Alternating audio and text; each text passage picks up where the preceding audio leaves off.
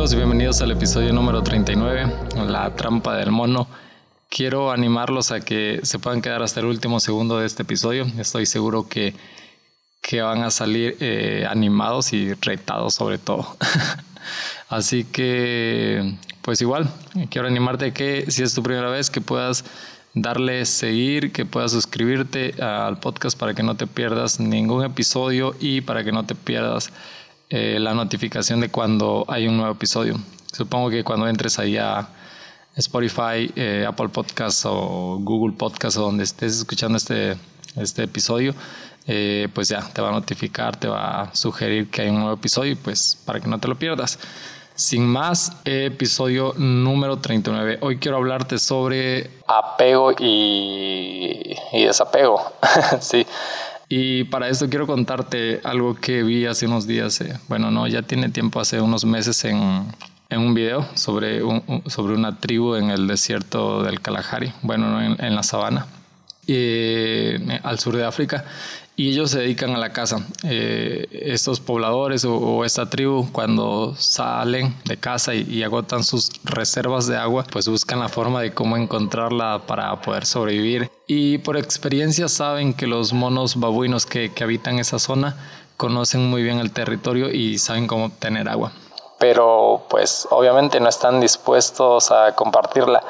Y eh, en esta sabiduría que han aprendido, supongo, de miles de años, eh, han ideado una forma de cómo atraparlos y así poder eh, obtener agua, hacerlos casi casi que confiesen. sí, ya los perros empezaron su, su fiesta eh, y, se han llevado a las reservas de, de agua. Por naturaleza los, los, monos son muy curiosos, así que estos cazadores buscan un termitero, hacen un pequeño agujero con una rama y al fondo de ese agujero lo expanden un poco más para depositar en él semillas. Eh, eh, estos cazadores o este cazador se retira unos metros y a los minutos se acerca el mono. Curioso, eh, ronda el lugar, lo observa y no se va a quedar con las ganas de introducir su mano, introduce su mano y vaya sorpresa, ha, tocado algo. Entonces él lo em, empuña su mano, intenta sacar lo, lo que ha tomado pero pues es imposible, el agujero es como muy pequeño solo para que entre la mano así como eh, normal, abierta, pero cuando alguien empuña la mano pues es imposible que, que pueda zafarse si, sin soltarlo lo que ha tomado. Entonces el mono empieza a patalear y grita y llora y en ese momento se acerca el cazador, eh, lo ata, lo amarra y le da unos terrones de... cubos de, sal. El mono es un sabor desconocido, no conoce la sal, empieza a comer sal y a comer sal porque pues es un sabor extraño y no va a desaprovechar la oportunidad de probar ese nuevo sabor. Pasan las horas, pasan los minutos y este mono está súper sediento. El hombre no lo suelta, sino que espera que el mono esté súper, mega, ultra sediento. Y cuando ya el mono ya está muy sediento, lo suelta. El mono sale corriendo, eh, y el cazador va detrás del corriente igual. Mono llega al, depósito de agua que él conoce y empieza a saciar su sed. El cazador igual eh, ahora descubre dónde hay un depósito de agua, sacia su sed. Entonces han descubierto el tesoro del mono, han descubierto este depósito de agua y si tan solo eh, el mono hubiese soltado eso, nadie hubiese descubierto su tesoro. A lo que quiero llegar es que nos cuesta soltar, nos cuesta saber cuándo hay que dejar, dejar algo y retirarnos. Eh, sí, si tan solo el mono hubiese soltado aquello que no le permitía zafarse o sacar la mano, hubiese podido liberarse y el cazador no, no hubiese descubierto sus reservas de agua.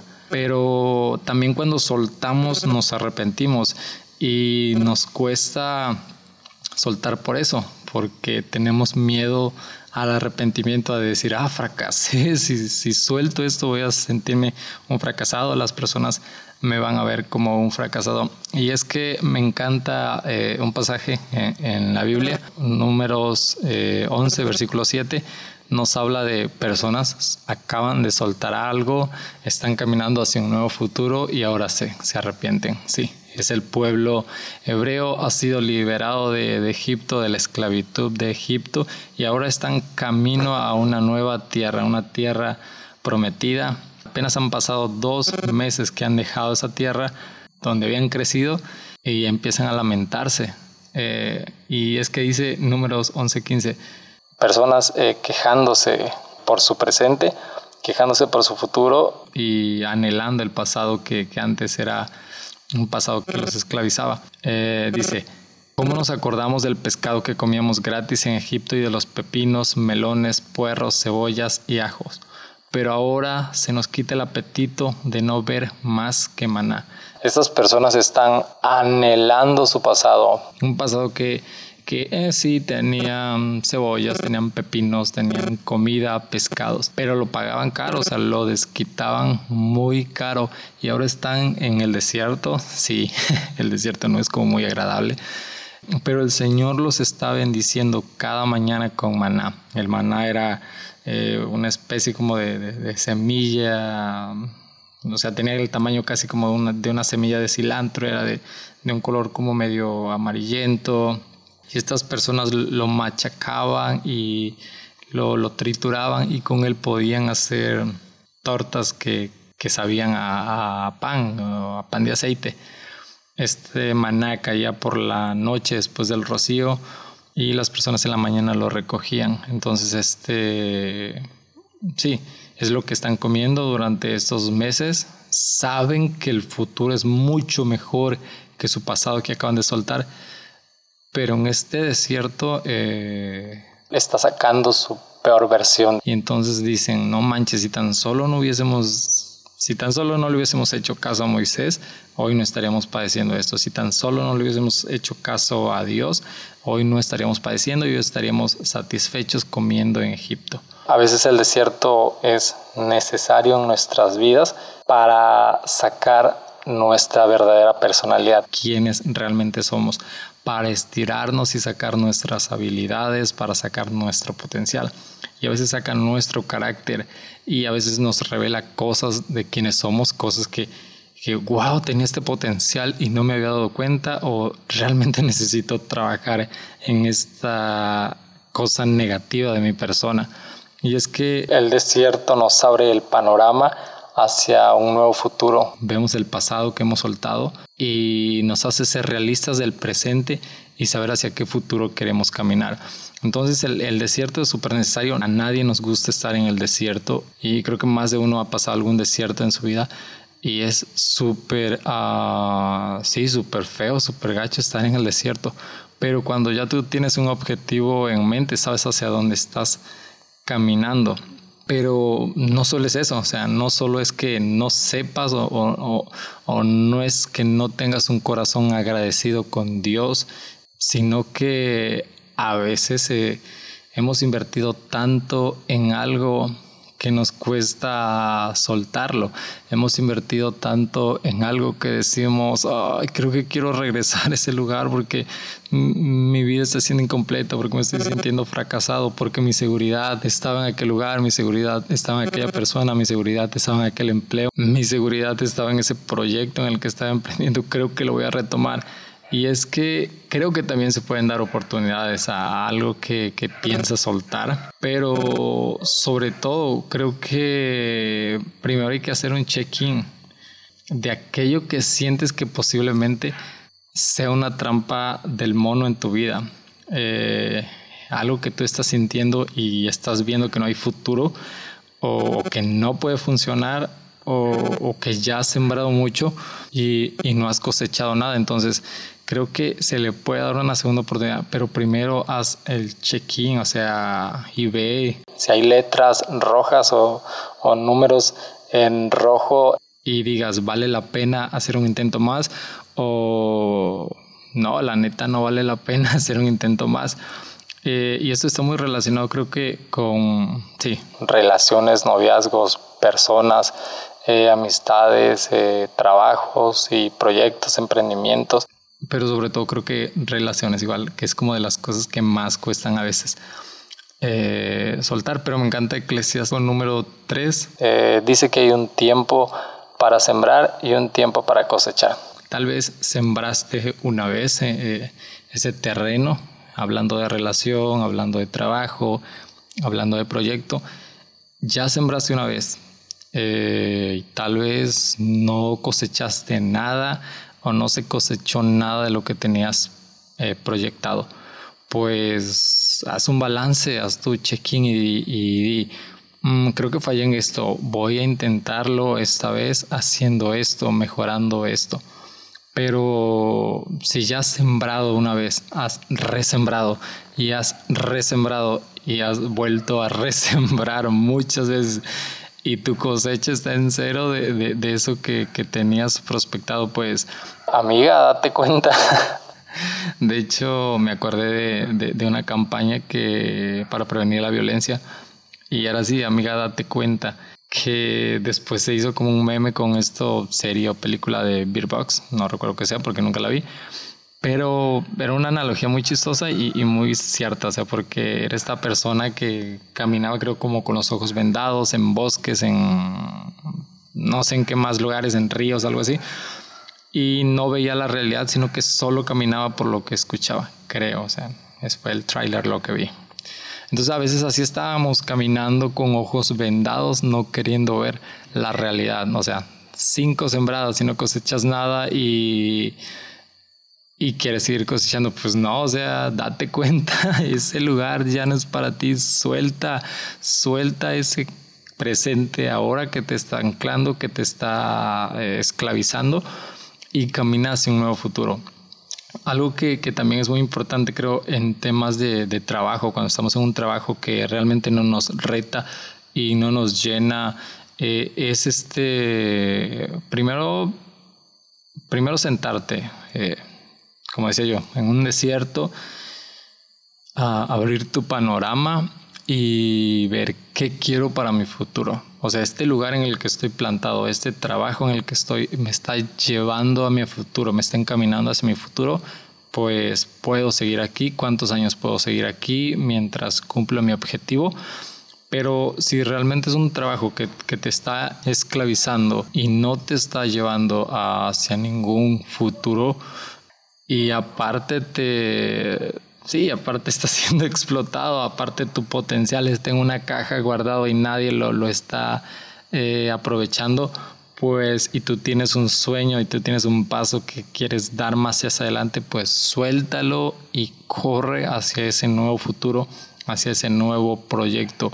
Eso creo que son señales para soltar eso que puede estar siendo una trampa del mono y que tal vez puede robar nuestro talento y nuestra habilidad, así como este mono descubrieron dónde estaban sus reservas de agua y pues sí, robaron su tesoro, así personas, eh, relaciones, así trabajos eh, pueden estar robando nuestra habilidad como persona, nuestros talentos como personas y los están eh, metiendo en una caja y no están produciendo nada y están limitando nuestro proyecto de vida están limitando nuestro propósito y tal vez hasta nuestros sueños. Entonces, eh, pues nada, es, sobre todo eso.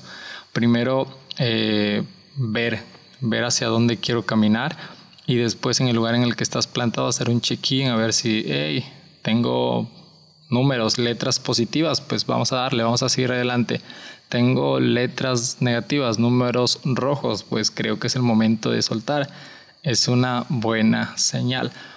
Pero también quiero hablarte, también va a ser difícil el soltar, pero hay que estar seguros y hay que estar confiados en la decisión. Confiar también en Dios, en la decisión que estamos tomando y también estar en comunicación con Dios para que el pasado no nos llame y no nos toque a nuestra puerta y quiera volvernos a tomar.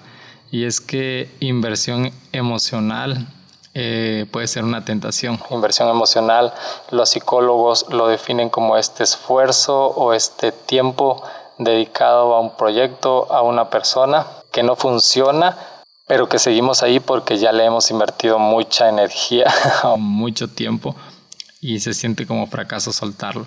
Entonces, eso puede ser una tentación. Entonces, eh, también primero está en relación con Dios, estar en comunicación con Dios. A veces Dios nos habla y Dios nos inspira a lugares, a ciudades o a permanecer igual en ese lugar. A veces Dios nos inspira a eso. Pero para tomar esas decisiones creo que siempre es de Dios que quieres. Este lugar, eh, hay propósito para mí en este lugar o quieres que vaya otro, a otro lugar hay propósito con esta persona y no es de hacerte el superhéroe y salvar y transformar a personas, no, o sea, porque no es así, la vida no se trata de eso, sino de qué Dios me está diciendo, a, qué Dios me está llamando, a qué Dios me está retando. Primero, si Dios no te ha dicho nada y, y, quieres poner tu confianza en Dios y Dios no te ha dicho nada, pues ni te sueltes. O sea, primero ponte en diálogo, ponte en relación con Dios y después de lo que Él te inspire y de lo que Él te diga, creo que vas a tomar la mejor decisión, pero siempre confiando en que Dios está anhelando un mejor futuro para nosotros eh, a través de nuestras decisiones libres, pero también cuando depositamos nuestra confianza estamos eh, dándole esa autoridad en nuestra vida a Dios para que inspire nuestro futuro. Entonces, eh, eso es, invita a Dios. Si no quieres equivocarte, invita a Dios y cuando estés en medio del desierto, porque probablemente va a llegar, tiempo de pandemia nos enseñó que trabajos hasta de 50 pesitos no era una buena opción haberlo soltado cuando llegó la pandemia porque muchos eh, nos quedamos desempleados, pero eso nos retó y nos estiró a muchos, a muchos no, y a muchos sí nos estiró y nos retó.